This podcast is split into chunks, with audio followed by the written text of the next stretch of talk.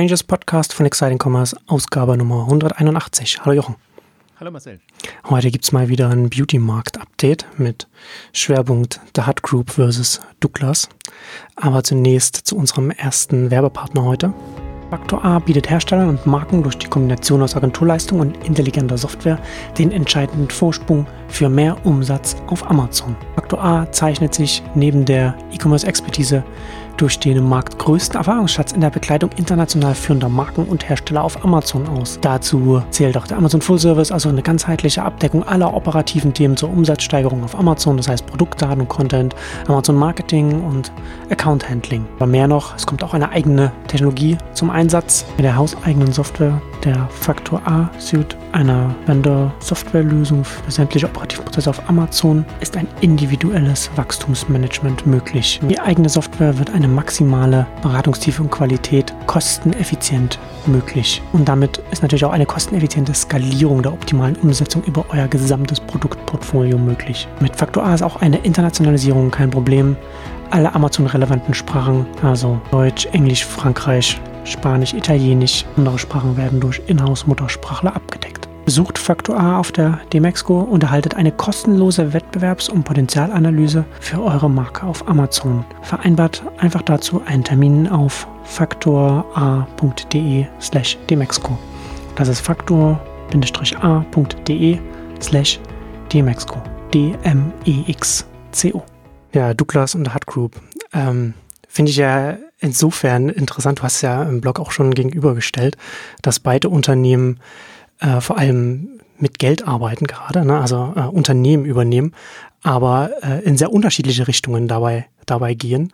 Ähm, und das finde ich äh, schon interessant, weil wir reden ja hier im, im, im Blog und im Podcast auch viel über, über Strategien und, und vieles ist ja dadurch dann, bei manchen Strategien braucht man eine gewisse Position, da braucht man eine gewisse, eine gewisse Ausgangslage, um, um da etwas machen zu können. Das kann auch nicht jedes Unternehmen machen.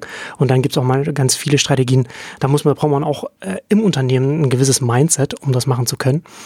Ähm, aber wenn wir jetzt über, über M&A reden, da kann man, wenn man erstmal Geld in der Hand hat, dann äh, kann man durchaus naja, ich finde es schon interessant, dass es, dass das doch schon sehr stark in, in, in so unterschiedliche Richtungen geht, dass Douglas so stark an den an Filialisten festhält und am, am stationären Handel, dass es da weitergeht. Aber vielleicht wollen wir vielleicht mit der Hut Group einsteigen, was, was da jetzt äh, Neues zu berichten gibt und was man, was man dazu sagen kann.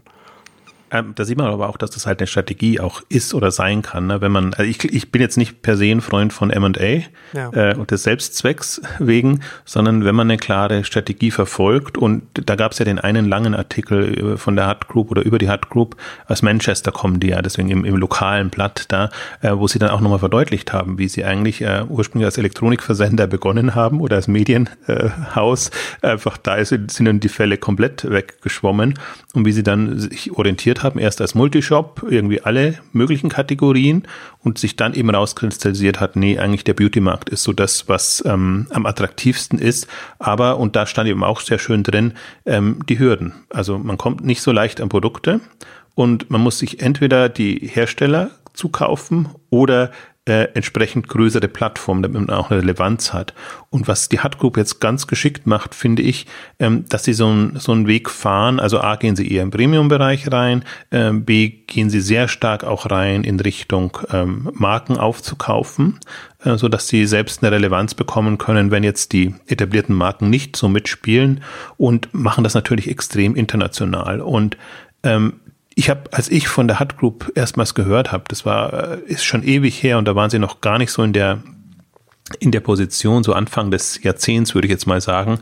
Ähm, und aber, aber sind schon so, ähm, wie soll ich sagen, aus, aus VC-Sicht so äh, wahrgenommen worden, also extrem unternehmerisch denkender Gründer, ähm, also haben dem denen unheimlich viel zugetraut, was sich witzigerweise jetzt erst so fünf, sechs, sieben, acht Jahre später materialisiert, wo sie dann auch eine, eine Umsatzdimension haben. Also im letzten Jahr, letztes Jahr die 500 Millionen äh, Pfund größtenteils oder zum Teil auch durch Zukäufe erreicht, aber das sind ja für mich immer die Levels. So 500, äh, eine Milliarde etc.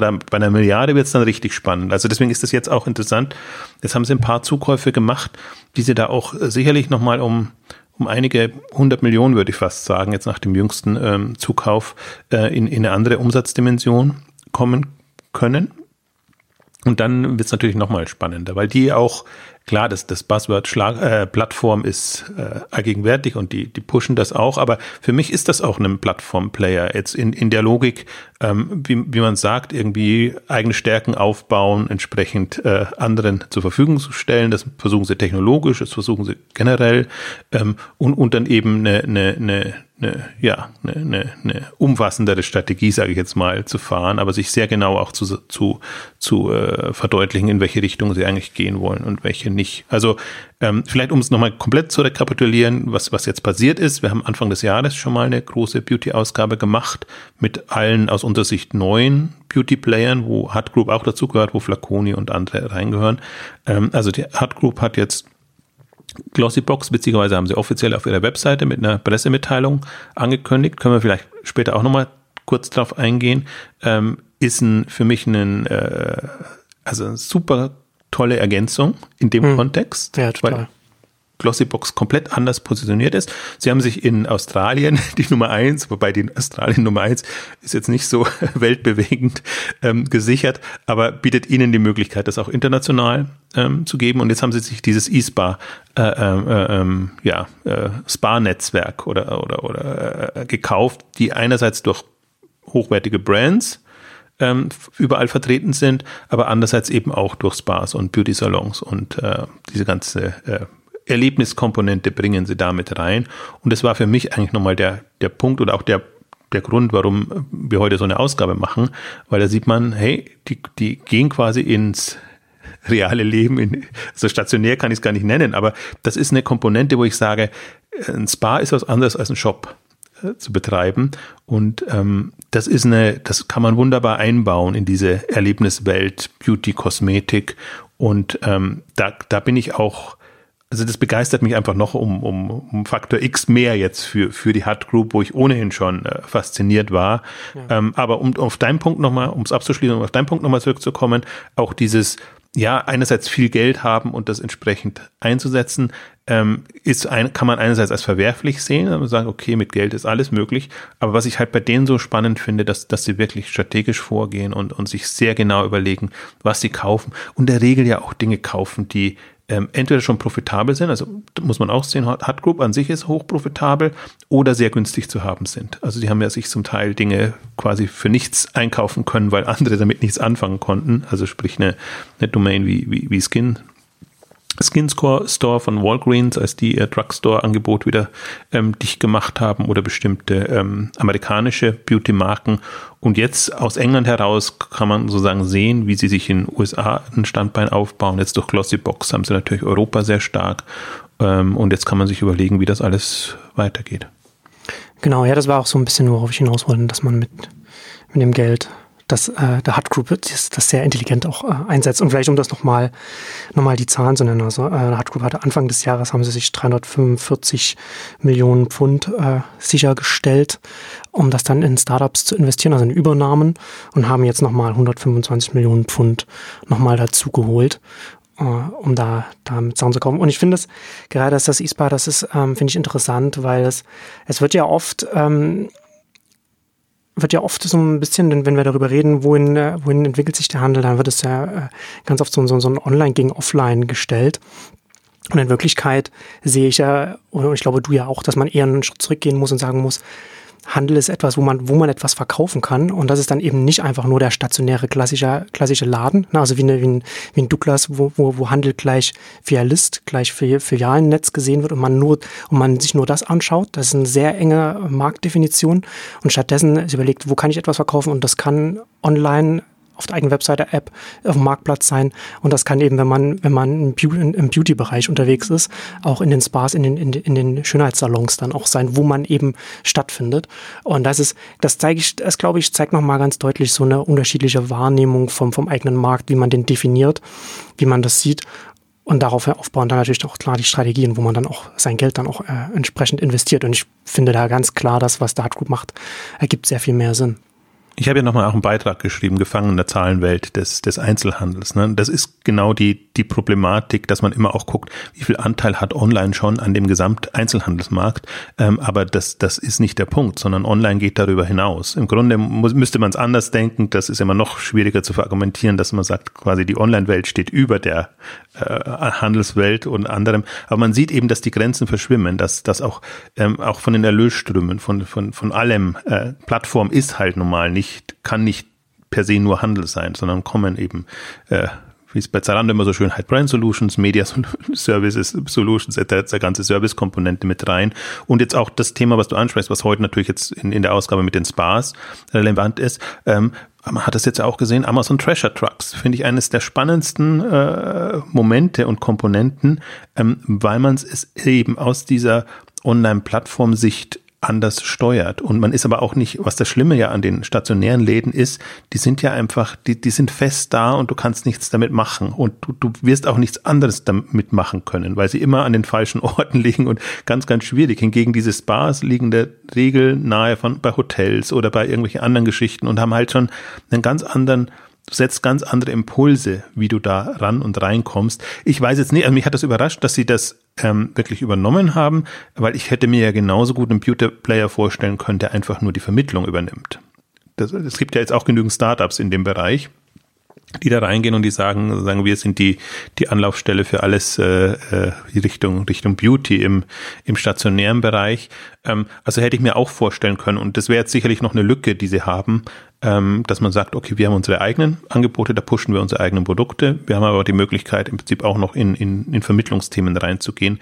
Ich bin mal da sehr gespannt. Also momentan ist ist Hut sehr sehr nah noch dran am am Handelhersteller Segment, das war jetzt so ein Schritt, also eigentlich zwei Schritte. Glossybox in Richtung so ein Abo-Modell zu gehen, Kundenbindung und alles, was damit zusammen auch ein bisschen weg zu, also Richtung Bröbchenversand. Das ist jetzt, Glossybox ist ja kein Handelsmodell im, in, in dem Sinne. Ähm, war der erste Schritt. Der zweite Schritt jetzt diese Spa-Übernahme.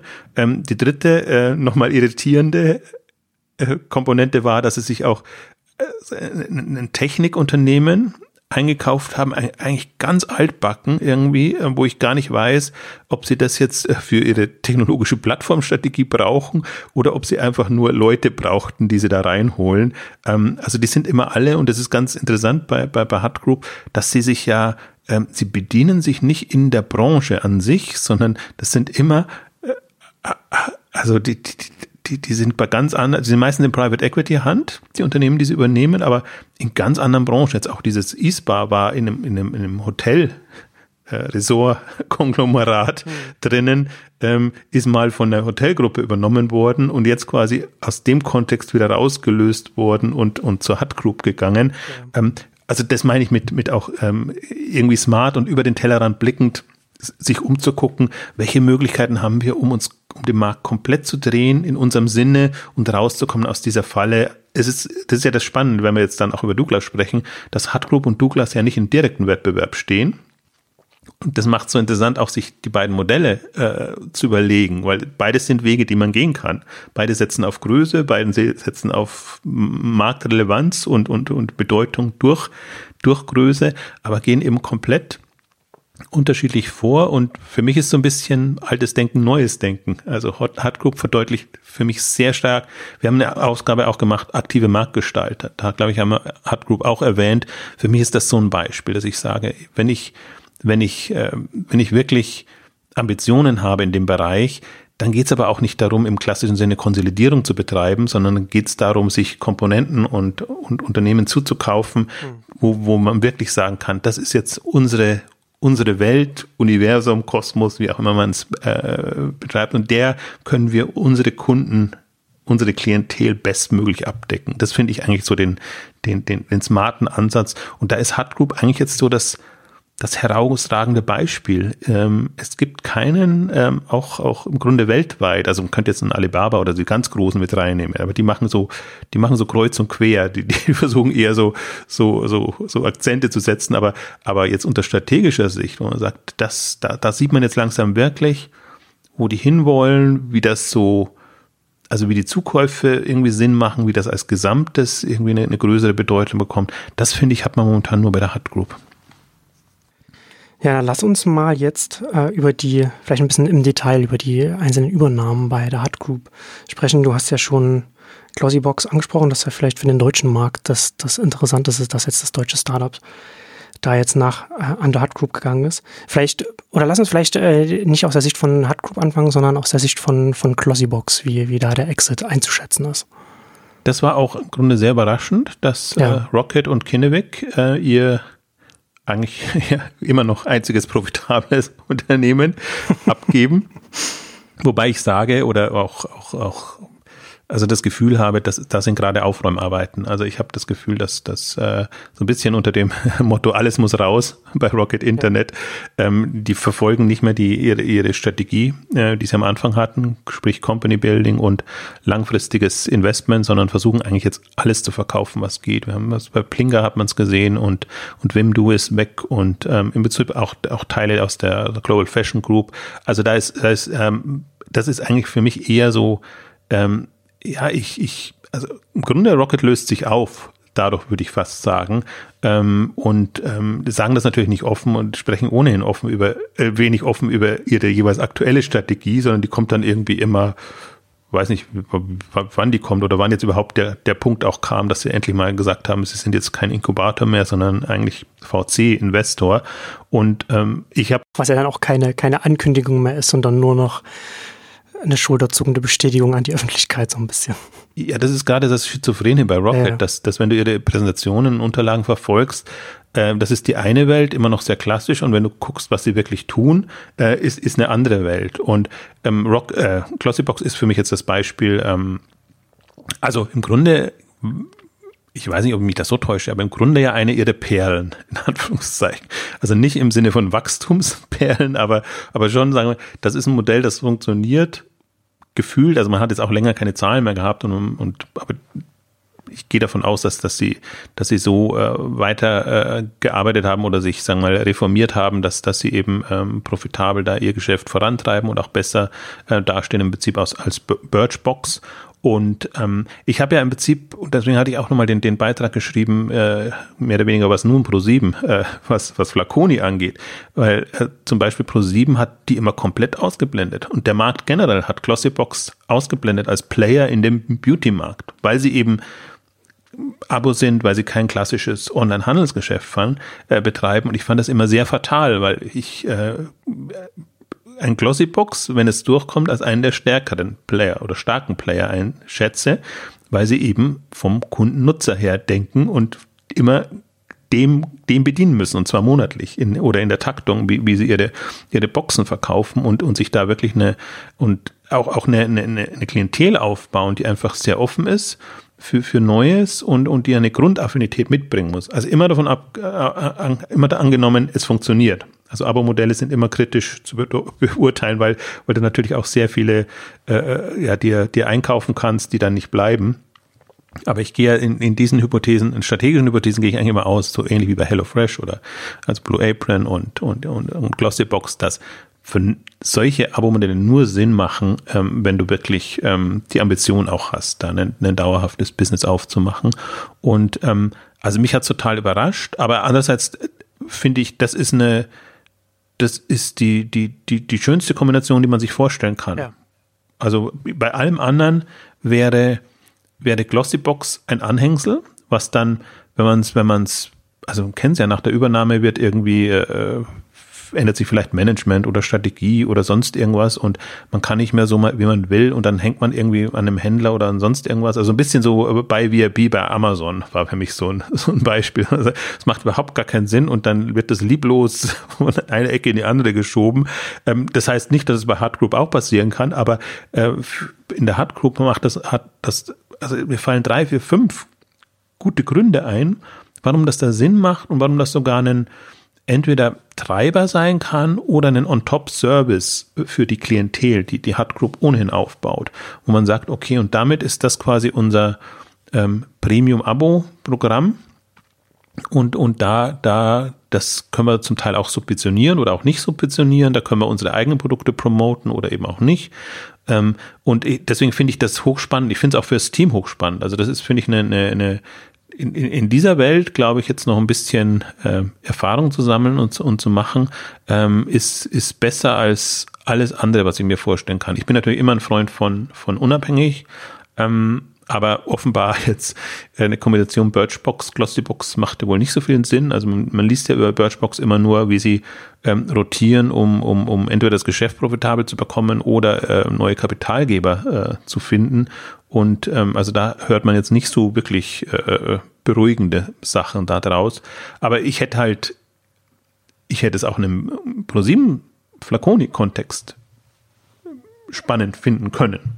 Das ist, deswegen meinte ich mit, die, die klassischen tun sich da immer unheimlich schwer. Ich meine, Douglas hat es versucht mit ihrer Du-Box und haben da jetzt schöne äh, äh, Abschriften dann auch verursacht. Also witzig, weil jetzt taucht jetzt noch in den Unterlagen auf, weil offenbar da irgendwie, also ich kann, kann mir gar nicht so vorstellen, dass da so viel Geld jetzt äh, reingeflossen ist, dass das irgendwie EBITDA relevant wäre, aber es taucht auf. Und äh, also das war jetzt nicht so ähm, hilfreich für die. Also viele andere haben es eben versucht und man, man sieht es ja auch jetzt an, an, an den ganzen Outfittery und, und äh, äh, ähm, Stitch Fix äh, äh, Versuchen in der Modebranche. Das ist für Etablierte nicht so leicht ähm, zu machen. Mhm. Also deswegen, ich sehe es aus beiden Richtungen toll. Also ich, das Spannende ist für mich jetzt eigentlich nur, für welchen Preis ist das ähm, an die Hut Group gegangen und weil das dann sieht man ja eigentlich eh, ob, ob das quasi eine äh, werthaltig war oder ob das so ein Notverkauf war.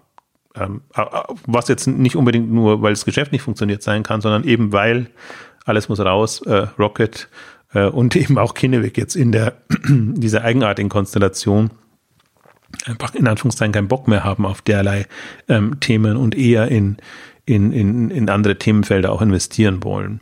Also deswegen ähm, äh, ist aber egal. Also ich finde, das ist jetzt eine das ist eine, eine, spannende neue Konstellation, die, die, wo ich eher sage, hey, jetzt, jetzt, äh, also. Also man kann sagen, man muss da jetzt, muss man einfach sagen, da muss man jetzt Glossyboxen nicht, nicht abschreiben, da sind sie äh, gut aufgehoben, weil es wäre ja bei anderen Übernahmen, sagen, okay, da, da wird wohl nicht so viel rauskommen, aber hier passt es einfach sehr gut in, in das, ins Gesamtwerk des Unternehmens. Ich neige ja dazu, immer das Haar in der Suppe zu finden. Das Einzige wäre jetzt den, den, Übernahmepreis. Das ist für mich immer so ein Kriterium. Aber ich, ich finde da wenig. Also da, da, also wenn ich mir eine, eine, eine Lösung vorstelle, dann, dann doch sowas. Also von, von allen, also was hätte es denn für Lösungen gegeben? Also hätten genauso gut von der Marke übernommen werden. Also gerade die, die, die Brands sind ja gerade sehr, sehr aktiv. Äh, äh, wir haben vom, vom Code, die haben wir äh, gesprochen, ihr Unique-Übernahme.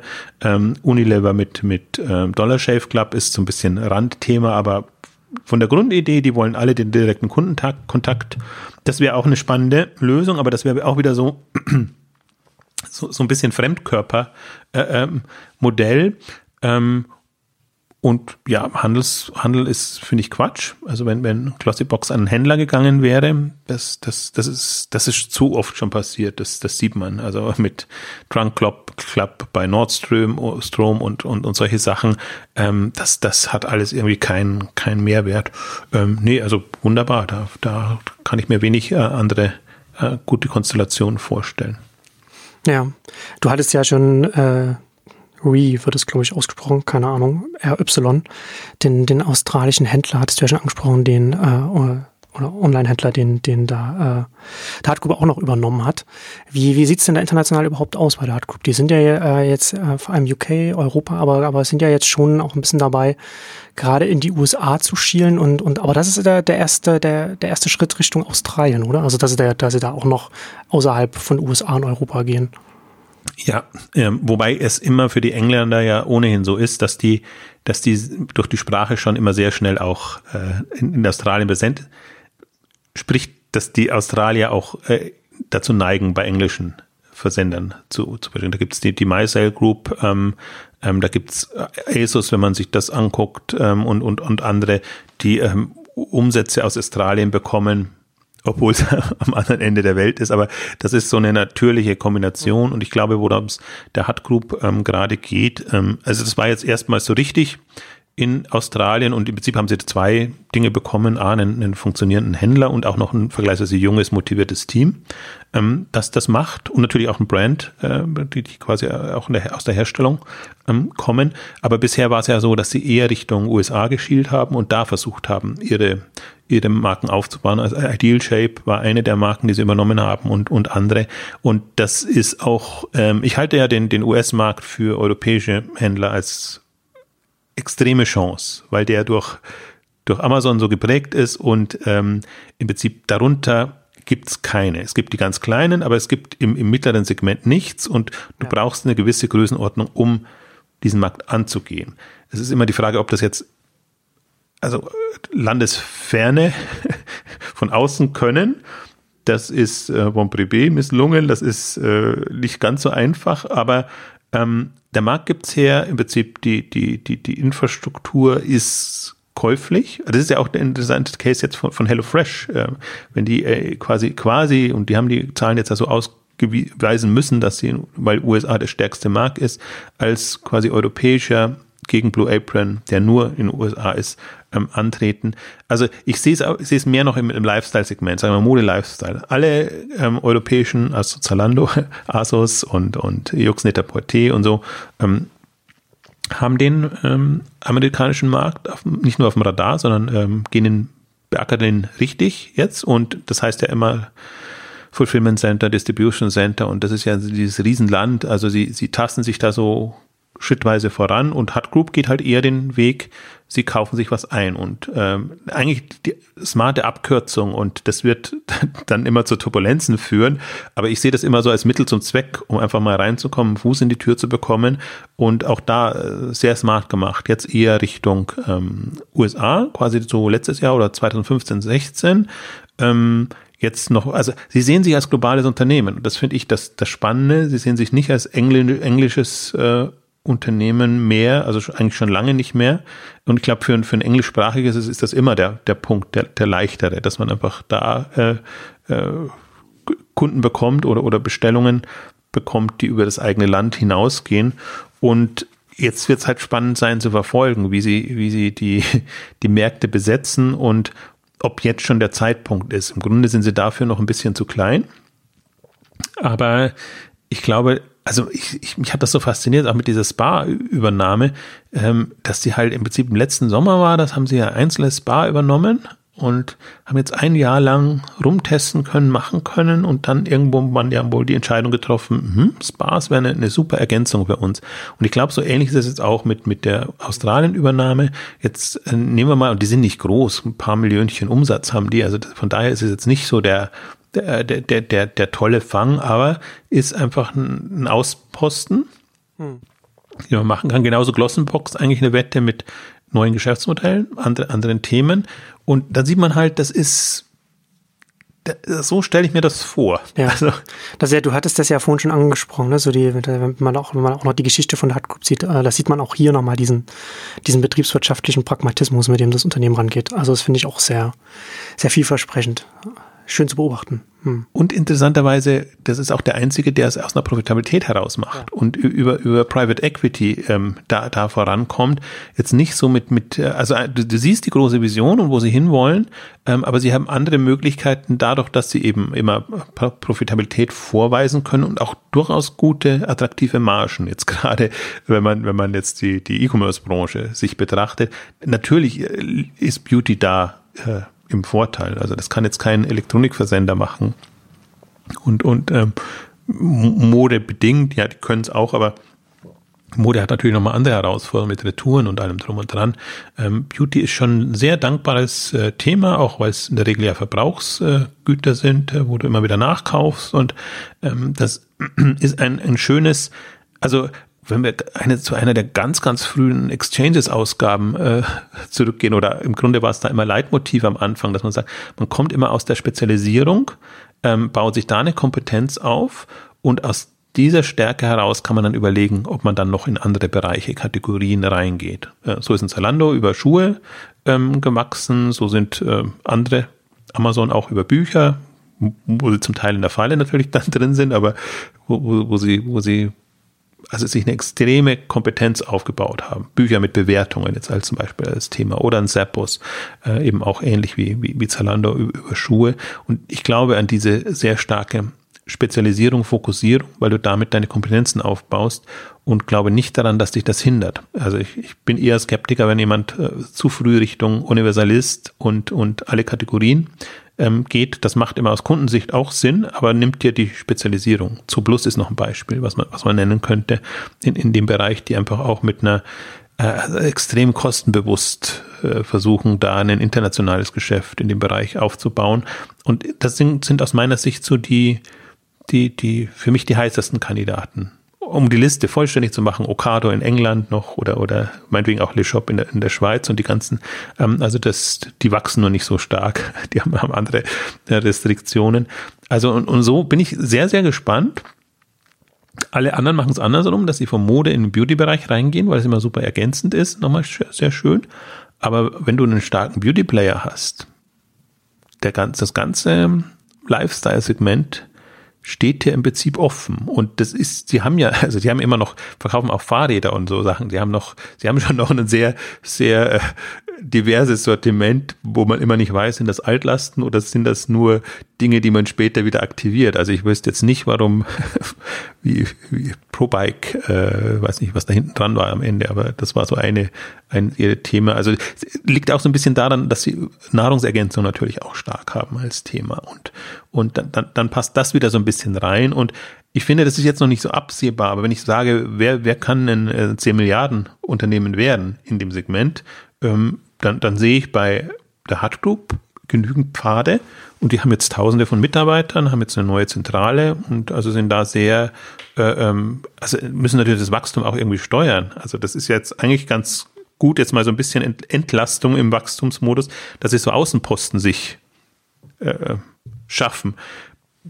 Bietet strukturelle Herausforderungen, aber ähm, in dem Modus, wie die gerade unterwegs sind. Und ich meine, das war jetzt die dritte, zumindest öffentlich äh, bekannt gegebene Übernahme dieses Jahr. Letztes Jahr hatten sie auch ähm, an, mindestens fünf, äh, würde ich jetzt sagen, ähm, wenn nicht sogar mehr. Äh, deswegen wird das jetzt noch nicht am Ende sein und ähm, jetzt können sie natürlich in ganz andere Themen reingehen. Das war für mich, äh, also muss ich wirklich sagen, das hat mich total fasziniert. Das war ja erst diese Woche, aber da, damit hätte ich nicht gerechnet, diese Spa-Übernahme. Und dann weißt du einfach, ui, jetzt, momentan sind wir ja noch die Einzigen, die darüber berichten. Also niemand berichtet über Hut Group eigentlich. Ich habe das jetzt ja jahrelang durchgezogen oder Early Moves äh, haben, wir es natürlich auch immer, äh, eben genau aus dem Bewusstsein. Jetzt ist unheimlich, also die, die Beiträge laufen natürlich nicht, weil Hut Group kann sich niemand was vorstellen, kennt niemand, will niemand wissen, England oder so. Aber es ist immer super spannend, das, die, die, das mitzuverfolgen, sie einfach zu beobachten, wenn sie eigentlich noch vollkommen irrelevant sind, gar nichts darstellen und dann zu sehen, hey, jetzt der Schritt, irgendwie smart, ja, kommt, dann kommt der nächste und, und auf einmal sind sie ein relevanter Player und niemand andere hatte, niemand anders hatte sie auf dem Radar. Ähm, das finde ich immer so bedauerlich, weil im Grunde müsstest, musst du die Unternehmen da gucken. Und deswegen haben wir ja auch dieses Jahr diese Liste, dass wir sagen, wir, wir achten auf Stitch Fix, wir achten auf Enjoy, wir achten auf Wish oder Picnic jetzt auch zunehmend. Das sind alles keine, in Anführungszeichen, Household Names in der Branche. Und du musst die Leute wirklich suchen, mit die, die kennen und die, denen du dann auch in Austausch treten kannst. Ähm, aber ich finde das so wichtig, wenn man mal, wenn man sich Gedanken macht, was in fünf oder zehn Jahren ist. Riker, das Betriebssystem für Commerce. Riker ist die optimale technologische Basis für schnell wachsende, ambitionierte individuelle E-Commerce-Projekte. Also ob es um Voicebots, Personalisierung, mobile Touchpoints und mehr geht. Mit Spryker bekommt man eine flexible Basis, eine Infrastrukturtechnologie, mit der man das umsetzen kann. Zu den Kunden von Spryker zählen Modemarken, Automobilhersteller, Serviceketten und klassische B2B-Händler und Hersteller. Bis hin zu Blockchain-Lösungen ist alles integrierbar und denkbar umsetzbar. Biker wird auch auf der Dimexco vertreten sein, bei der sie einige der Cases von ihren Kunden präsentieren werden. Da werden sie zum Beispiel über, die, über Tom Taylor sprechen, über Hilti und ATU. Also Spriker auf der Dimexco besuchen und sich erklären lassen, was man alles mit Spriker umsetzen kann. Bei der Hut Group, die sagen über sich selbst, dass sie Finde ich auch ganz, ganz witzig, Sie sagen über sich selbst, dass Sie äh, Multi-Website-Retail erfunden haben und das jetzt nochmal noch mal transformieren. Äh, also, ne, also im Grunde genommen ein schöner schöner Euphemismus für, dass man, dass man sehr viele verschiedene Sachen unter, unter einem Hut anbietet. Kraut ähm, und Rüben würde man sagen. Ja, genau. Kraut, ein, ein schöner Euphemismus für Kraut und Rüben, ganz genau. Ähm, aber du hast es ja auch schon angesprochen, äh, auch plattformseitig machen sie, sind, sind sie ja da auch äh, aktiv. Und was muss man sich dann, was muss man sich denn da bei der Hut Group vorstellen? Was machen, was machen sie denn da mit eigener Plattform? Also sie haben natürlich so technologisch über, über ihre, über ihre Webshops hinweg. Ähm, aber was darüber hinaus, was, was treiben sie da voran oder wo, oder wo geht's da hin? Also wenn man es, man, man blickt es ja noch nicht so richtig durch. Man kann immer nur aus den Andeutungen und aus bestimmten Übernahmen, wo da ein bisschen was drinsteht, kann man sich so ein bisschen erschließen, was sie machen. Aber worauf sie immer sehr stolz verweisen, ist eben, dass sie A, in-house natürlich Technologie haben, selbst entwickelt alles, ähm, dass sie quasi das, was sie sich erarbeitet haben für bestimmte Themenkategorien, dann eben anderen zugekauften Marken und äh, zur Verfügung stellen. Kann man sich irgendwann auch vorstellen, dass das ähnlich wie Amazon läuft, äh, dass man also zumindest die Shop-Technologie dann dann anderen zur Verfügung stellt. Gleichzeitig jetzt auch auf der, der, der Marketing-Service-Ebene, sage ich jetzt mal, also dass sie sich da einfach das, das Know-how ähm, aufbauen und, und entsprechend, ähm, ja, also, also für jeweils für sich wissen, wie, wie sie das machen, also zeitgemäße ähm, Vermarktung, Online-Marketing, all, all die ganzen Geschichten. Ähm, also so, so würde ich es mir vorstellen. Jetzt, jetzt geht schon in Dinge rein, wo ich eher fantasiere. Ich sage auch, dass das Know-how, was sie sich eigentlich im CRM-Bereich aufbauen, ähm, ist, ist möglich, das, das, das weiterzugeben. Und wie gesagt, dadurch, dass sie sich, jetzt, dass sie jetzt von dieser Technologie und das war eigentlich so, so ein Mail-Service-Anbieter, also ganz, ganz äh, altbacken schlimm, äh, äh was sie sich dazu gekauft haben, aber dass sie davor nicht zurückschrecken und aus welchen Gründen sie das auch immer gemacht haben. Leute oder wirklich also kann ja sein, dass sie da irgendwie Cloud-Services und so Sachen anbieten wollen. Also Amazon ist ja für alle irgendwie eine, eine, eine Orientierung. Im ersten Moment klang es für mich nach Cloud-Services, wo ich aber dann nicht wusste, ja, was, was, was soll das in dem Kontext? Ne? Das ist jetzt noch nicht so, so, so naheliegend, aber sie haben es jetzt mal, und das ist ja noch nicht lange her, übernommen, irgendwie im, April, glaube ich, war das. Ähm, darüber hatte ich nicht berichtet, weil das war mir dann wirklich zu kompliziert und zu komplex. Das hätte zu sagen, so Beiträge muss man gar nicht schreiben, weil wenn man sagt, Hardgroup nimmt Technologie oder so, dann weiß man schon, das liest überhaupt gar niemand. Das interessiert kein, kein Schwein, wenn das ein No-Name-Unternehmen irgendwie No-Name-Technologie übernimmt. Deswegen hat es jetzt immer einfließen lassen in die, ähm, in die Update-Beiträge, wo es dann auch irgendwie sehr viel Sinn macht. Ich glaube, wirklich aufgewacht ist die Branche jetzt erst, als sie Glossybox übernommen haben. Also nicht nur, weil sie dann in den deutschen Markt reinkommen, sondern weil man sich dann fragt, ähm, ja, was, was, was macht, was ist das für eine eigenartige Kombination? Was, was macht dies Sinn? Also deswegen, aber ich bin, sagen wir mal, bei denen, die hängen ja auch ein bisschen daher. Jetzt die Website, wie sie jetzt aussieht und wie sie vor drei Jahren aussah, ähm, ist ja, ist ja auch alles, äh, also das, das, das sah ja nach gar nichts aus. Das war, die haben immer sehr eigenartige äh, Corporate Webseiten. Also da konntest du nicht äh, feststellen, irgendwie, dass sie irgendwie toll sind. Also sie haben zwar immer geschrieben, dass sie toll sind, weil sie immer schon Zahlen veröffentlicht haben und immer auch schon versucht haben, in diesem Wettbewerb Top 50, 50 Wachstumsunternehmen oder so drin zu sein. Also sie haben schon jetzt versucht, investorenseitig auf sich aufmerksam zu machen haben auch ja relativ viel Geld bekommen, aber wobei ich gar nicht sage, sie haben so viel Investorengeld bekommen, sondern sie haben auch viel über, über Kredite und andere Vehikel äh, äh, Möglichkeiten gefunden, wo, wo, wo sie vorankommen. Also insofern sind sie da schon sehr äh, ähm, rührig. Ähm, aber ich nehme ihnen das ab. Also darauf wollte ich eigentlich raus. Ja. als, als, als, als Plattform-Player. Und äh, deswegen wird es interessant sein, das, das zu verfolgen und zu, und zu gucken, äh, auf welchen Ebenen spielen sie das. Und ich glaube, die, was ich jetzt auch aufgezählt habe, das sind all diese Ebenen, auf, auf die man gehen kann.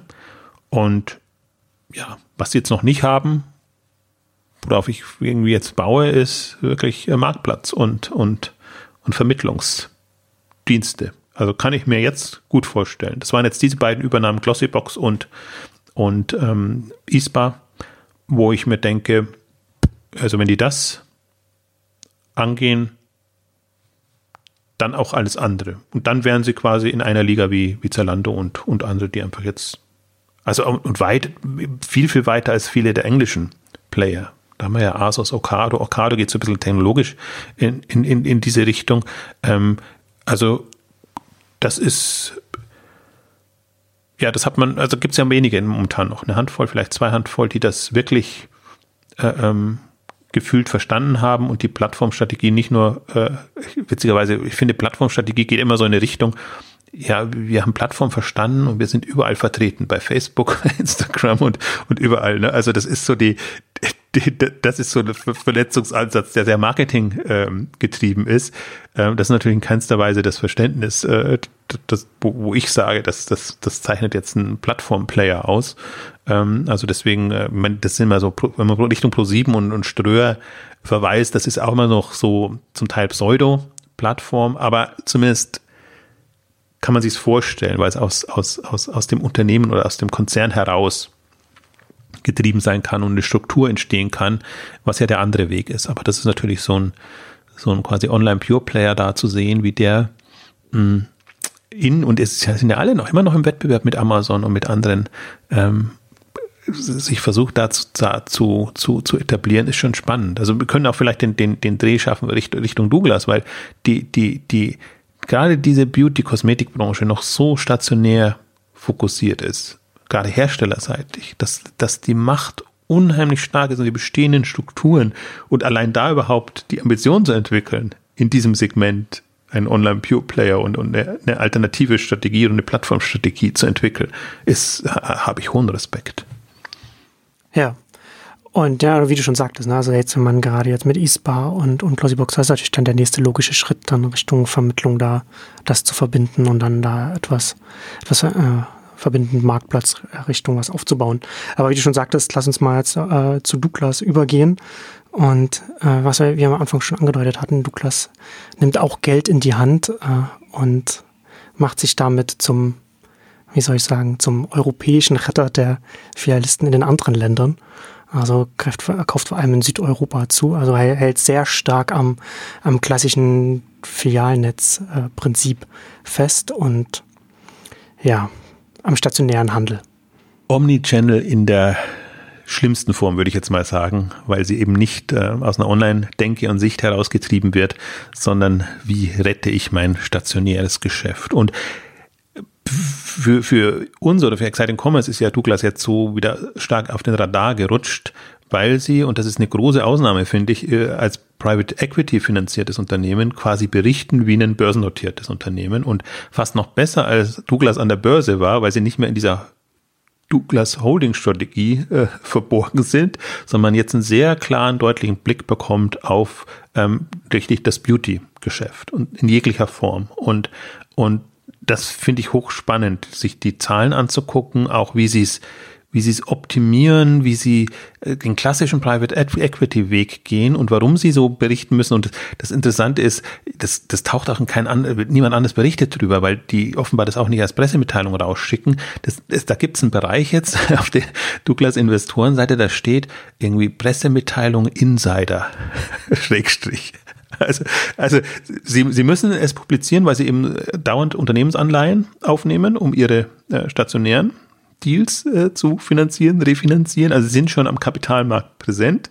Ähm, deswegen, also deswegen ist das eine, eine, eine glückliche Fügung, sage ich jetzt mal, mhm. ähm, weil es ja durchaus interessant ist, jetzt ähm, sich diese diese Denke zu überlegen, auch auch und, und sie geben ja detaillierte Einblicke auch auch in die natürlich, weil sie die E-Commerce-Flagge immer hochhalten müssen, wo sie dahin wollen. Sie werden die 400 Millionen Euro jetzt nicht ganz schaffen oder vielleicht durch die jüngsten Übernahmen schaffen, aber sie gehen schon Richtung rein. Das heißt, veröffentlichen dann auch tendenziell immer so, so zwölf Monats äh, Sicht äh, pro Quartal, ähm, was sie da erreichen wollen. Und ist ja, also muss, um, um, um ein bisschen schon zu sagen, also mit, mit in den Dimensionen ist Douglas natürlich schon eine Macht im Online-Handel. Also das hat mich eher, seit sie das jetzt wieder veröffentlichen, so anderthalb Jahre, glaube ich, her, ähm, überrascht, in welche Dimensionen sie da jetzt vorgedrungen sind. Aber es ist halt nicht alleine überlebensfähig. Das hängt so stark äh, an dem Stationären und in der Kombination, ähm, dass, dass das natürlich Onlinern, die gewillt sind, die Chance zu nutzen, ähm, schöne Möglichkeiten bietet, weil man eben davon ausgehen kann, und das sieht man auch ich finde das, fand die Formulierung dann auch so schön. Also das, das deutsche Geschäft ist jetzt insgesamt rückläufig, obwohl sie online Gas geben ohne Ende, obwohl sie hin und wieder auch noch eine Filiale eröffnen. Aber jetzt für diese, für die, für, für das Jahr ist es ist es rückläufig. Ähm, das, das streichen sie natürlich nicht so heraus. Ähm, das wird eben verdeckt durch die ganzen Zukäufe, dass sie eine unheimliche äh, Dynamik an den Tag legen und das wird durch so, ich habe es in, in den Beitrag ja auch reingeschrieben, dass, dass sie, dass sie in, in der Italien und der Schweiz äh, bemängeln, dass einfach die Frequenzen in den Läden nicht so da sind, so dass sie sich schon schwer tun in dem, in dem stationären. Und, und jetzt versuchen sie quasi äh, schneller zuzukaufen, als der Markt einbricht. ähm, äh, so dass das nicht so auffällt ähm, gleichzeitig ihr, ihr Geschäft so zu optimieren, dass sie profitabler werden und wirken, also durch Kostensparen, durch, durch Lieferantenverhandlungen und, und durch, durch die ganzen Themen. Also halt diese klassische Private Equity Sicht. Und das ist eine, eine Marktkonsolidierung. Und jetzt kann man, und manche tun das, äh, darauf wetten, dass man sagen, einer wird auf jeden Fall überleben. Nur selbst wenn der eine überlebt, wird er sich halt schwer tun, wenn er nichts mehr zukaufen kann. Also das, das wird halt so wie jetzt gerade. Und vor allem wird er nicht, der vielleicht nicht den Wert halten. Ja, genau. Den, den das, meine ich mit, ja. das meine ich mit schwer tun. Also egal, ja. ob die jetzt das jetzt an der Börse abladen, ist die, die uncharmante äh, ja. Version, oder einen, einen Käufer finden, wer auch immer sowas gerade noch kaufen will. Also ich bin gespannt, ob sie noch mal eine dritte Private Equity Runde gehen. Weil eigentlich haben sie jetzt, das eine war die Zerschlagung, das jetzige ist der Zukauf, Konsolidierung. Äh, der nächste müsste ja dann irgendwie eine andere äh, äh, Idee haben, was er aus dem, ähm, aus dem Konstrukt noch machen kann. Vielleicht als Teil eines äh, Konglomerats, aber das ist gerade nicht so, so im Trend. Ähm, also bin, bin, bin da sehr ähm, gespannt und das ist aber halt, man sieht halt, ja, das wirkt alles sehr schön. Also wenn man da drauf guckt, das, das sind tolle Zahlen. Also die, die Wachstum stimmt, Profitabilität stimmt, ähm, Strategie stimmt, wenn man an Omnichannel glaubt. Äh, sie kommen in, in, in, im Online äh, voran. Ähm, sie sind kostenbewusst, optimieren sich da. Ähm, also das ist jetzt unter im klassischen Verständnis ein richtig schöner Case.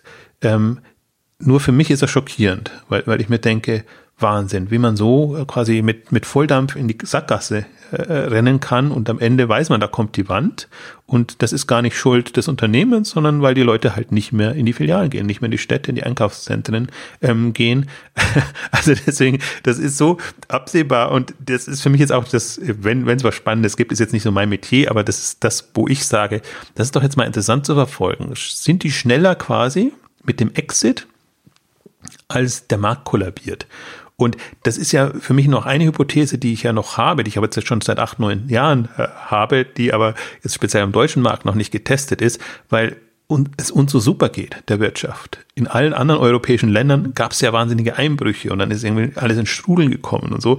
Und im deutschen Markt haben wir jetzt ja quasi, ich glaube, acht, neun, zehn Jahre irgendwie immer positive Konjunktur, nie irgendwelche äh, Rezession und oder sonstigen Geschichten.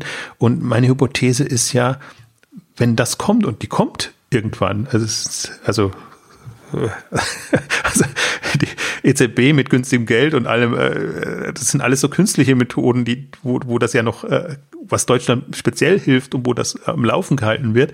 Aber was passiert, wenn ein Einbruch kommt? Wer ist in der besseren Situation? Stationär oder online? Wer bekommt sein Geschäft schneller optimiert. Also jeder wird dann erstmal mit Umsatzeinbrüchen zu kämpfen haben, muss Kosten optimieren, äh, tut sich ein Online le leichter oder schwerer als, als ein stationärer und da ist, da, darauf baue ich sehr drauf. Ich hoffe auch, dass viele Onliner sich darauf einstellen, dass so ein Abschwung kommt und wie sie dann reagieren werden. Aber dann, äh, dann kommt eigentlich das richtige Blutbad und ähm, das sieht man ja zum Teil in den USA. Also da, da sah man es nach der großen Finanzkrise, da sieht man es jetzt, wie die unheimlich äh, bluten und alle, die vor drei Jahren noch so toll getönt haben und, und gesagt haben, ja, äh, also äh, offline ist nicht am ab, absteigenden Ast, im Gegenteil, und die eben auch solche Konsolidierungsstrategien gefahren haben. Hudson Group ist das beste Beispiel jetzt mit, mit Kaufhofen. Jetzt investieren sie in, in äh, ehemalige holländische Kaufhäuser groß rein und gleichzeitig ähm, kollabiert ihnen ihr, ihr kanadisch-nordamerikanisches Geschäft. Also das ist so, so absehbar und ist jetzt nicht so medial nicht so präsent, aber wenn man sich die Einzelunternehmen anguckt und wenn man jetzt glaubt man mir ja immer nicht, aber wenn man sich die nüchtern auf die Zahlen, äh, auf die Branche guckt und ich würde ja auch, wenn ich da jetzt Lichtblicke sehen würde, würde ich sagen, hey, dann irgendwie stationär kommt doch oder irgendwie der, der Run in die Innenstädte ist jetzt da. Wenn ich den sehen würde, würde ich ja sagen, hm. ui, jetzt aber muss man bestimmte Annahmen wieder, wieder überdenken und vielleicht doch ein paar andere Strategien fahren, um sich da abzusichern. Aber es ist nicht, obwohl jetzt äh, online nicht, nicht annähernd am Optimum ist. Ich bin ja immer der, ich würde sagen, wir sind im, im Schulnotenbereich bei außen ausreichend bis mangelhaft, da irgendwo. Und selbst, obwohl wir noch da sind, ausreichend bis Mangel. Also ich komm, komm ich tue mich wollen so die Leute trotzdem, wollen die Leute trotzdem nicht in die Läden gehen. Ja, obwohl sie also, es da viel schöner hätten, Anführungszeichen. Ganz genau, da ist ja alles. es ja. Ist, es, also es ist ja die schöne, nostalgisch gesehen, ist ja die schöne heile Welt und das, das hat doch vor 20 Jahren funktioniert und die geben sich immer noch Mühe und, und, und plötzlich bemängeln die Leute Dinge, die sie, wo, wo sie sich vor fünf oder zehn Jahren noch gar nicht beklagt hätten. Lange Schlangen in Kasten und, und all die, die ganzen Themen. Also deswegen, das wird das ist spannend und da ist für mich, momentan habe ich ja so zwei Cases in, in, der Bereich, in dem Bereich, die ich, die ich äh, intensiv verfolge. Das ist Douglas und das ist Media Saturn. Ähnlicher Fall. Ja. Und ähnlich, ähnlich, äh, wenn ich fies bin, sage ich, verbohrt, ja. was, was, was die Strategie angeht. Und, aber leider halt, die haben halt, halt keinen Online-Wettbewerber, der ihnen den Rang streitig macht. Ähm, bei Douglas hat im Prinzip auch noch keinen. Also Flaconi ist so ein, so ein Fall für sich jetzt.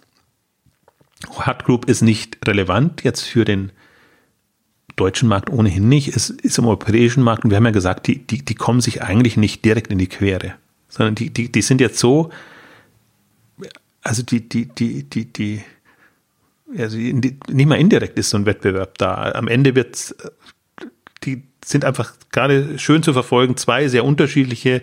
Und das ist aber auch, ist zum Beispiel auch diese Amazon-Philosophie oder generell auch, auch meine. Es ist nicht, nicht der Wettbewerber ist das Problem, sondern die Strategie. Und du, du richtest dich, viele richten sich am Wettbewerber auf oder, oder haben eben ihre kleine beschränkte Marktsicht und gucken dann, nehme ich dem einen was, dann bin ich glücklich und, und bin vermeintlich gut. Ähm, das ist aber nicht der Punkt, sondern es ist volle freie wie sagt man, äh, freie Wiese, freie, alles ist offen, also ja. aus einer Online-Sicht heraus. Ja, genau. Na, da kommt man ja wieder da, da zurück, wie, wie ein Unternehmen seinen Markt definiert. Also ob man dann einfach nur schaut, was, also zum einen, wie man, wie man seine Konkurrenz definiert, wer, wer, mit wem man überhaupt konkurriert und dann sich nur anschaut, was machen die. Also kaufe ich meine direkte Konkurrenz, die ich als Konkurrenz sehe, oder, oder mache genau das, was die Konkurrenz macht. Oder schaue ich auf, schaue ich auf meinen Kunden und, und auf die Beziehung zwischen dem Kunden und den Produkten, die ich ihm verkaufe und, und wie, was kann ich, was kann ich da an der Stelle machen. Auch auf die Möglichkeiten. Also ja. ich habe jetzt als, als Online-Technologie-Player, das ist wird manchmal zu hoch gekocht im E-Commerce-Bereich noch, aber habe ich einfach Möglichkeiten, die ich vorher nicht hatte. Das, ja. das war blockiert. Genau. Ich brauche die Flächen im Stationären, ich brauche ähm, oder Strukturen. Einkaufszentrum war ja eine Revolution, aber äh, ja, was kam dann? Ähm, also und, und online weißt du, das, das wird im, im Fünfjahrestakt passieren. Und deswegen, also auch, auch, auch das, was, was, was ich habe in einem, einem Spriker-Beitrag nochmal geschrieben, also im Prinzip, was, was ein Alex Graf momentan an, an Perspektiven aufmacht, wo man auch sieht, jetzt von Geräteseite oder, oder von, von, von Selbstverständnisseite, so ein bisschen auch aus dem, aus dem Service-Gedanken heraus, ähm, das bietet so unheimliche Möglichkeiten und die, die große Diskussion muss man ja auch führen, nicht nur online versus offline, sondern überhaupt noch Rolle und Relevanz eines Händlers. Also das, ja. die vertritt, die Hypothese vertritt Alex sehr viel stärker als ich, weil ich sage, das ist jetzt noch nicht so akut, aber im Prinzip jeder Händler muss sich quasi auf Null Marge einstellen. Ich habe noch Produkte, ich komme von der Produktwelt und, und verkaufe, würde ich es gar nicht mehr nennen, oder ich, ich vermittle auch noch Produkte, aber, aber über die Marge werde ich nicht mein Geld verdienen können, weil der Hersteller im Zweifel immer in der besseren Position ist und äh, Marktplätze auf der anderen Seite einfach da, da, da, das zunehmend unmöglicher machen, dass ich über eine Marge gehen kann. Deswegen ist ja, das ist ja das Geniale an, an Amazon, dass sie ähm, das unterstützen, aber andererseits für sich selber alternative Möglichkeiten und Erlösströme und, und, und äh, gerade in der Kundenbindung andere Möglichkeiten haben. Und das ist, ich finde, das bringt niemand so gut auf den Punkt momentan wie Alex. Und das, das muss man sich vergegenwärtigen, ähm, wenn man mal in fünf oder zehn Jahressicht äh, ähm, denkt. Und dann kann man sich mal vorstellen, wenn wir beim Thema Douglas versus Hard Group sind, kann man sich überlegen, wer, wer wird da seine EBITDA-Marge halten können ähm, und, und ausgleichen können durch das, was, was eben durch die Marge verloren geht. Und da, also Hard Group ist da wird, also ich würde ja gern mal da wirklich, also ich veröffentliche so Art von Geschäftsberichten sogar schon. Also sie sind ja auch vergleichsweise öffentlich unterwegs. Bin mal auf den nächsten gespannt, weil dann geht's ja langsam rein in Richtung, was sind die Serviceerlöse, auch das, was jetzt bei Zalando zunehmend äh, ähm, auftaucht, so dass man auch mal sieht, in welcher Relation steht das und wie abhängig, das wird die große Frage sein, wie abhängig bin ich noch von meiner Marge und von meinem, meinem klassischen Handelsgeschäft. Und im Prinzip muss man all die abwerten, nicht ob sie online oder offline sind, sondern äh, wie, wie abhängig sie davon äh, ja. noch sind. Ja, absolut. Ich finde das immer eine ganz interessante Diskussion, jetzt auch mit, wenn man mit Händlern spricht. Und ich bin ja durchaus auch in einem, einem oder anderen Beirat oder, oder auch im, im Startups-Bereich mit, mit Unternehmen im Gespräch. Und ähm, wie unheimlich schwierig es ist, ähm, die, diese Themen zu sprechen und auch dieses, dieses Mindset hinzubekommen, weil das Problem, also Handelsgeschäft ist ja schwierig. Das erfordert ja da die ganze Aufmerksamkeit. Und das, das, das funktioniert natürlich komplett anders, als wenn du in Richtung Öffnung, alternative Erlösströme etc. denkst. Und mhm, da ja auch ganz mehr. anderer Modus operandi, ein ganz anderes Selbstverständnis. Und das fällt nicht, das fällt nicht vom Himmel. Nee, überhaupt nicht. Und das ist natürlich dann schwierig, wenn man im, im Alltagsgeschäft eingebunden ist. Dann das äh, quasi zusätzlich noch zu stimmen, ist natürlich eine extreme Herausforderung. Und da muss man sich fast schon fragen, ob das wirklich in der Geschäftsführung oder gerade die den Handel betreibt, ob es möglich ist, das überhaupt zu machen. Also auch, hm. weil es ist in gewisser Weise schizophren. Weil ja, wenn du, ja. wenn du Richtung äh, alternative Erlösströme denkst, machst du dir immer dein eigenes Handelsgeschäft bis zu einem gewissen Grad kaputt. Und, und das ist so ein bisschen, weil du andere mit reinnimmst, dich als Marktplatz öffnest oder, oder sonstige ähm, Themen, Themen angehst. Und äh, im Zweifel wirst du dann immer wieder sagen, nee, Handelsgeschäft wird eh härter. da muss ich jetzt meine ganze Energie drauf fokussieren. Also das, das haben, haben alle, also das ist jetzt noch nicht so akut, weil auch das ist wieder für mich ein Thema. Das wird relevant, wenn ein Unternehmen 100 Millionen, 200, 300, besser noch 500 Millionen Euro, Pfund Dollar Umsatz hat, ähm, dann, dann kannst hast du einfach auch so eine, so eine, so eine Macht oder eine Grundbedeutung, dass du es machen kannst. Also das Einzige, die es von Anfang an gemacht haben, ähm, ist jetzt About You, was mir, mir einfällt, ähm, aber die zum Teil sich dann auch die Kritik eben anhören müssen, dass der Marktplatz ja gar nicht den Umsatz bringt, wie bei Amazon oder so, was verständlich ist, wenn du selber noch nicht bei 100 Millionen Umsatz bist und äh, wo, wo sie aber, äh, und das, das schätze ich ja an, an About You so, äh, sie, sie lassen sich da nicht die Schneid nehmen. Also sie machen halt ihr Ding und, und, und, und gehen da voran und kommen dann auch irgendwann in diese Größenordnungen und das ist jetzt gerade ja so ein spannender Fall bei, bei, bei denen auch, ähm, wo es dann auch wirkt und, und Sinn macht und wo, wo sie jetzt, und die haben jetzt kürzlich auch die Pressekonferenz gehabt, wo sie dann einfach, äh, da war es nur PR-seitig, aber generell äh, finde ich dann immer spannend, wenn sie natürlich also eine ganze Liste an Möglichkeiten aufzeigen, was sie alles machen wollen. Ob mhm. sie es können, ist dann was anderes und ob der ja. Zeitpunkt schon da ist. Aber wo du siehst, was du alles, in welche Richtung du rangehst, was du alles an Services und, und Erlösströmen dir erschließen kannst. Also meistens heißt das dann wirklich Serviceeinnahmen für, für Dienstleistungen, aber auch Werbevermarktung und, und, und andere derlei Dinge. Das ist immer so das Naheliegende. Aber ich glaube, wenn wir jetzt mal ein bisschen die, die Hard Group noch intensiver verfolgen, ich glaube, da werden wir, wenn wir in einem halben Jahr oder einem Jahr sprechen, werden wir schon wieder sehen, ach, was, was, die interessante Optionen haben. Und ich würde vielleicht, Douglas kann man, muss man gar nicht so viel sagen. Also es war, ist jetzt, glaube ich, alles, alles gesagt. Es ist halt sehr klassisch und, und gut klassisch, gut Private Equity, also die, die Finanzindustrie machen einen guten Job, da kann man gar nichts sagen. Äh, aus, aus zukunftsrelevant halt nicht so, so aber ich finde halt jetzt nochmal, um vielleicht ein bisschen abzuschließen, auch nochmal das Thema, weil das kann wirklich ein Weg sein, ähm, Spaß, Erlebnis, die Leute dahin zu bekommen, zu verwöhnen. Sie bekommen nicht dahin, um einzukaufen. sie kommen dahin, um mit Produkten in, in, in Berührung zu kommen und, und eine andere Welt zu erleben. Du kannst das entsprechend takten, steuern. Du hast deinen Kundenstamm und bietest ihnen diese Möglichkeit noch. Ähm, also ich bin, bin mal sehr, sehr gespannt. Ich fand das jetzt auch eine, eine unheimlich faszinierende Konstellation, weil das aus diesem, diesem Hotelresort-Bereich kam. Und wenn ich dann sehe, bei deren Investoren, wie viele Ressorts die eingesammelt haben und, und, was es da alles gibt und so, dann kann man, äh, hm. vielleicht denkt man in die Richtung. Ich meine, ja. man darf halt, ich glaube, man darf stationär nicht mehr, also dieser, ich hasse jetzt die zwar, wenn immer das Argument kommt, ja, stationär wird niemals untergehen und das wird es immer geben und das hat jetzt noch 90 Prozent und so. Ähm, das ist, das ist, und, und das stimmt auch. Also Pferdekutschen gibt's auch noch und, und wird es immer geben und ja. Pferde und. Es ist halt nur die Frage, welche Bedeutung hat es fürs Transportwesen, ne? Und in, welchen, in welchem, welchem Kontext, wo passt das überhaupt noch rein?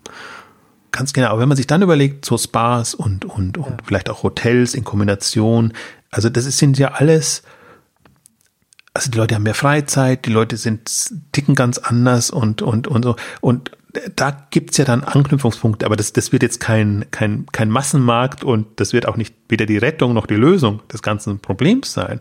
Aber eine, eine wirklich faszinierende Kombination. Und ich glaube auch an das ganze, also das, das hat man bei, bei, bei Sportcheck so, so ein bisschen jetzt Erlebnis ist ein, ich finde ein wunderbarer Begriff, weil der so, so, so, so, so ungreifbar ist und jeder kann es für sich selber äh, bedeuten, aber ähm, dieses, dieses Erlebnismoment spielt schon rein und das ist momentan immer noch, ähm, also das, das, das englische Wort ist ja, ist, ist ja ein bisschen, ich finde das deutsche Erlebnis viel schöner, weil Englisch immer Experience, ähm, kommt man immer sehr an, an Erfahrung ran, wenn man, wenn man es direkt übersetzt. Aber dieses, dieses Erlebnismoment im Unterschied, oder auch darauf hinaus, viele haben ja Entertainment jetzt noch als, als Thema. Aber Entertainment ist immer so, so gewollt, so, so, so Spaß haftig. Äh, natürlich soll es Spaß machen und irgendwie was drin machen. Aber ich finde, Erlebnis ist, ist nochmal eine, eine, eine sehr viel andere Facette, ähm, um, um die es geht und wo auch tatsächlich online Beschränkungen hat. Muss man ja auch ähm, sagen. Ähm, das heißt, da braucht man noch äh, andere Facetten und da würde ich eben Treasure Truck und, und solche Sachen folge ich faszinierend, fasziniert. Äh, auch im Prinzip das Ganze, was mit Starbucks hochgekommen ist, ähm, überteuerte Kaffeehäuser. Aber ist, ist, ist ein. Ja, ja, es passt alles da rein. Ne? Also ich finde ja schon, dass man, wenn er so, man kann es, man kann es vielleicht ein bisschen so zusammenfassen, also es ist natürlich jetzt über die Negierung zusammengefasst, aber man kann es ein bisschen so zusammenfassen. Stationär oder, oder offline, Anführungszeichen, finde ich oder finden wir wahrscheinlich beide äh, nur quasi nur, nur dann interessant, wenn es etwas ist, was nicht in einem in einem Einkaufszentrum, auch in einem Einkaufszentrum stattfinden kann. Also in der Stadt weitergedacht oder anders gedacht, wie eben ein Treasure Truck, wie eben verschiedene andere Sachen. Ne? Ähm, und ich finde gerade auch in, in, in China sind wir jetzt, das passen wir jetzt zum Schluss nicht auf, aber nur so als, als Denkanstoß. Gerade in China passiert da auch sehr viel. Da machen auch die ganzen Online-Händler da, gucken sich da auch an, was kann man da, was kann man da auch noch für Touchpoints noch aufbauen, mit wem kann man sich da noch an verbinden. Und da wird natürlich auch interessant, in welche Richtung das alles noch gehen wird, wo, wo das dann, wo der wo an jeder Stelle im Zentrum immer das Smartphone steht, das als, als verbindendes Element. Also ich glaube, das ist auch der Punkt nochmal, das, das Stichwort. Das fasziniert mich ja schon an Treasure Trucks, aber da haben wir in anderen Ausgaben ja so gesprochen, dass es halt äh, durch, erst durch die mobile Komponente relevant wird. Und es geht nicht um den Treasure Truck, sondern es geht um die Steuerung und, und, und um die Ansprache und alles drum und dran. Ich glaube, der Punkt ist, wann macht so ein Weg Sinn, wenn er, wenn er irgendwie einen Mehrwert bringt, und wenn es nicht eine, eine Rettung oder eine Notlösung ist ähm, und und und und wenn es sozusagen eine, eine andere Facette ähm, in, in, reinbringt, dann dann macht das macht die, die Denkrichtung Sinn und ähm, also wenn es aus einer Online-Richtung gedacht wird, so wollte ich es eigentlich sagen. Das das ist für mich der Punkt ähm, und und das passiert zu selten. Also es gibt immer die, ich finde die beiden Denkfehler, wenn wenn wenn plötzlich auch Onliner stationäre Läden eröffnen, ist das, ist der Denk, also ist das oft nicht aus Online gedacht, macht überhaupt gar keinen Sinn, sondern ist eher aus Tradition und Nostalgie. Ja. Zum Teil, weil man, weil aus Verzweiflung, weil einem nichts Besseres mehr einfällt und also nie aus einer, wo ich sage, Wahnsinn, das hat jetzt wirklich einen Mehrwert. Und also mein Zalando Outlet Stores löst ein Problem ist jetzt aber keine, keine, keine Stationärstrategie oder so. Ähm, also deswegen, ich, ich bin, das war jetzt das erste Mal, wo ich sage, Spas für einen Online-Beauty-Händler. Ja, warum nicht? Oder wo ich ja auch, ich hadere immer noch mit dem Amazon Bookstore, weil ich den so, so Quatsch finde, so unsäglich finde, wo ich mir denke, Amazon und Cafés für Prime-Kunden, für, für was auch immer. Ja, warum nicht? Also das ist eine Facette, ja. Also ob ich, ich, Kaffee und Erlebnis will ich jetzt nicht so nah zusammenbringen, aber, aber du, du, du kannst einen Erlebnismoment reinbringen, sage ich jetzt mal. Und wenn du das refinanziert bekommst, warum nicht? Und jetzt haben sie in New York ja so zumindest mal in einem Buchladen äh, mit, mit Kaffee drin, wobei Buchläden ja ohnehin schon immer mit, mit, mit, mit dieser Anbindung sind. Ähm, das würde halt, das würde nicht bedeuten, äh, Amazon sucht jetzt das nächste Whole Foods, sondern Amazon braucht im Prinzip die, eine, komplementäre Facette, ähm, wo, wo sie ihr bisheriges Geschäft, also was sich gegenseitig befruchtet. Ähm, da würde ich, würde ich äh, Amazon gefährlich einschätzen und bin eigentlich fast erstaunt, dass sie immer noch, also sie lösen, versuchen jetzt natürlich zu lösen ihr, ihr, ihr, ihr Food, ihr Fresh Food ähm, äh, Problem. Ähm, vor dem Hintergrund ist das sicherlich alles gedacht, aber wenn ich jetzt mir mal überlege, was, was könnte denn Amazon wirklich bereichern im, im, im, im städtischen oder stationären Umfeld, dann würde ich eher Richtung Richtung äh, Cafés und und und solche Sachen äh, ja, gehen. Auf jeden Fall Sachen, die die Prime noch mehr stärken. Genau, also community-orientiert und das ist ja eigentlich das, das, das ist noch zusätzlich das, was, was Amazon ausmacht. Aber so kommen wir von, von einem zum anderen. Wir haben lange keine Ausgabe gemacht, das merkt man auch sehr. Dann haben wir eine, eine Fülle an Themen, aber die Frequenz wird sicherlich jetzt wieder steigen. Genau. Und damit kommen wir zum Ende unserer großen Erlebnisausgabe. Vielen Dank fürs Zuhören und bis zum nächsten Mal. Tschüss. Tschüss.